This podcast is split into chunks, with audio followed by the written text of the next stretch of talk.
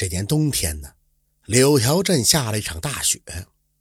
趁大雪能掩住脚印儿，这小狐狸胡三摇身一变，就化成了一个俊俏的小伙子，悄悄地进了柳条镇。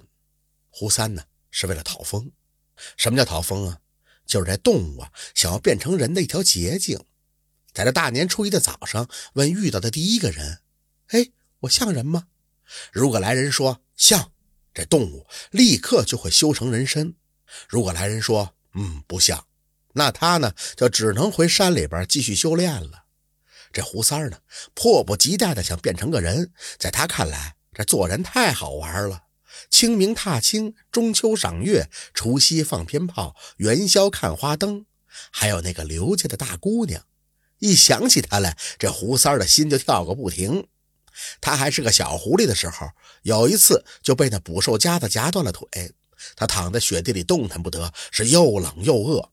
正好这刘家的大姑娘路过，把他就抱回了家，给他裹好了腿，放在闺房的脚踏上，暖暖和和的，让他养好了伤。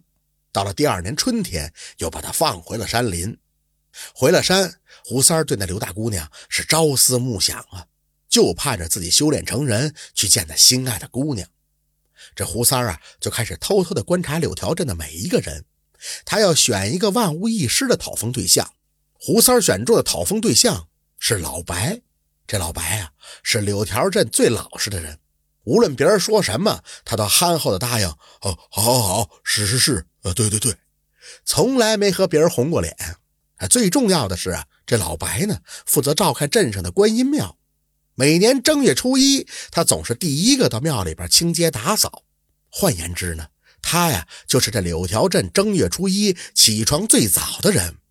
只要在这一天第一个见到他，呵呵呵想到这儿，这胡三乐的几乎要笑出声了。趁着大雪，他就往观音庙走啊，一番寻亲不遇的瞎话，让老白毫不怀疑的就收留了他。老白说，他也是几年前孤身一人到的柳条镇。初到镇上，找了替王家照看庙子的活后来呢，因为勤快老实，被这王家闺女给喜欢上了，做了个上门女婿。这眨眼就是除夕了，正是家家户户团圆的日子。耳听得镇上的鞭炮声，胡三不由得就感觉到一阵寂寞。是啊，他想和人一样有个热闹的家。这胡三吃了几口饭，又喝了几杯酒，晕晕乎乎的倒在床上就睡了。老白惦记着胡三呢，他本来想着接这个新来的帮工一块过年，可他在王家呢，人微言轻，也不敢开口啊。幸亏妻子给拿了腊鱼、腊肉、一盘子饺子、一壶酒，让他装在篮子里边带给胡三儿。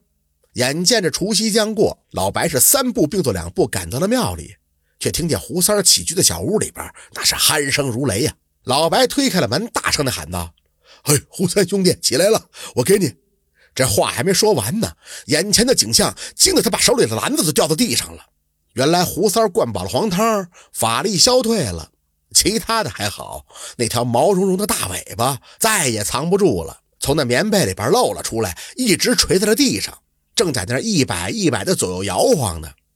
胡三也被惊醒了，他本能的收起尾巴，坐起身来望着老白，这俩人是大眼瞪小眼儿一时就不知道说什么好了。